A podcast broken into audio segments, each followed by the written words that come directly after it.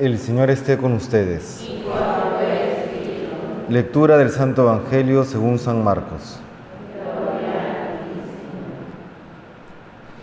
En aquel tiempo Jesús fue a la región de Tiro.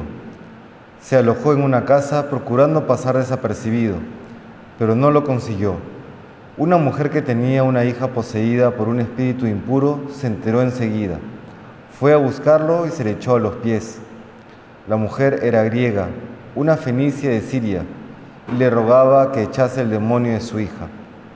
Él le dijo, deja que coman primero los hijos, no está bien echarles a los perros el pan de los hijos. Pero ella replicó, tienes razón, Señor, pero también los perros debajo de la mesa comen las migajas que tiran los niños. Él le contestó, anda, vete, que por eso que has dicho el demonio ha salido de tu hija.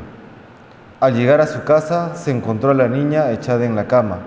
El demonio se había marchado. Palabra del Señor.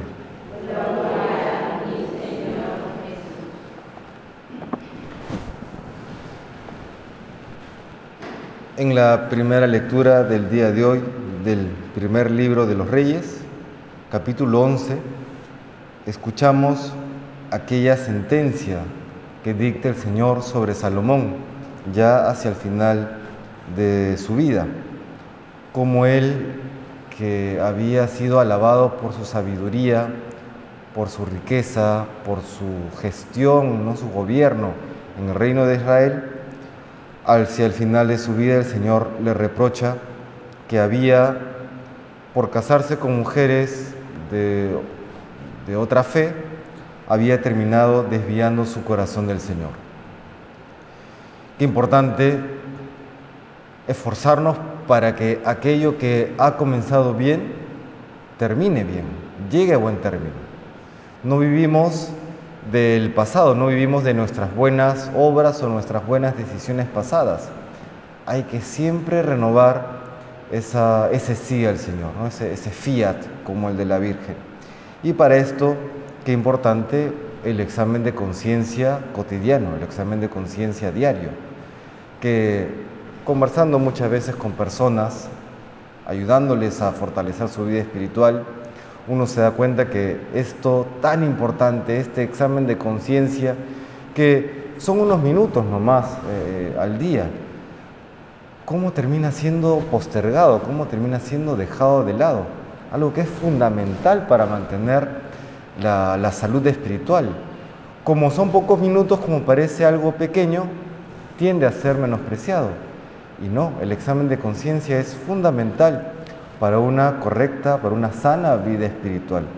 Y un examen de conciencia no basado en mi propio criterio o en mi propio sentir, que, que, que, lamentablemente hoy en este mundo cada vez más sentimentalista o sentimentaloide, el único criterio del examen de conciencia es, ay, ¿cómo me siento? No, me sentí mal cuando hice tal cosa o me sentí bien cuando hice tal cosa. A veces es criterio, pero muchas otras veces no, no. ¿Cuál es el criterio para un buen examen de conciencia? La palabra de Dios. ¿Qué es lo que Dios quiere de mí? Si mi corazón está siendo firme en este camino hacia el Señor. Y no solamente las acciones o los actos morales, sino también, por ejemplo, importantísimo en la vida cristiana, evaluar cómo están, eh, cómo está la vivencia de mis virtudes teologales, la fe, la esperanza y la caridad.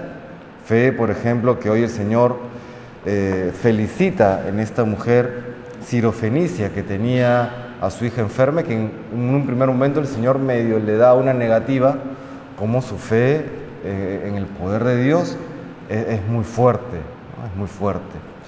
Eso es lo que hoy nos, nos recuerda el Señor, que aquello que ha comenzado bien llegue a buen término, a través de un examen de conciencia cotidiano, bien hecho, que tratemos de reflejar en nuestra vida la palabra de Dios y, y en esta evaluación que realizamos en el examen de conciencia, evaluemos también nuestras virtudes teologales, que son aquellas que nos impulsan en el día a día acercarnos al Señor.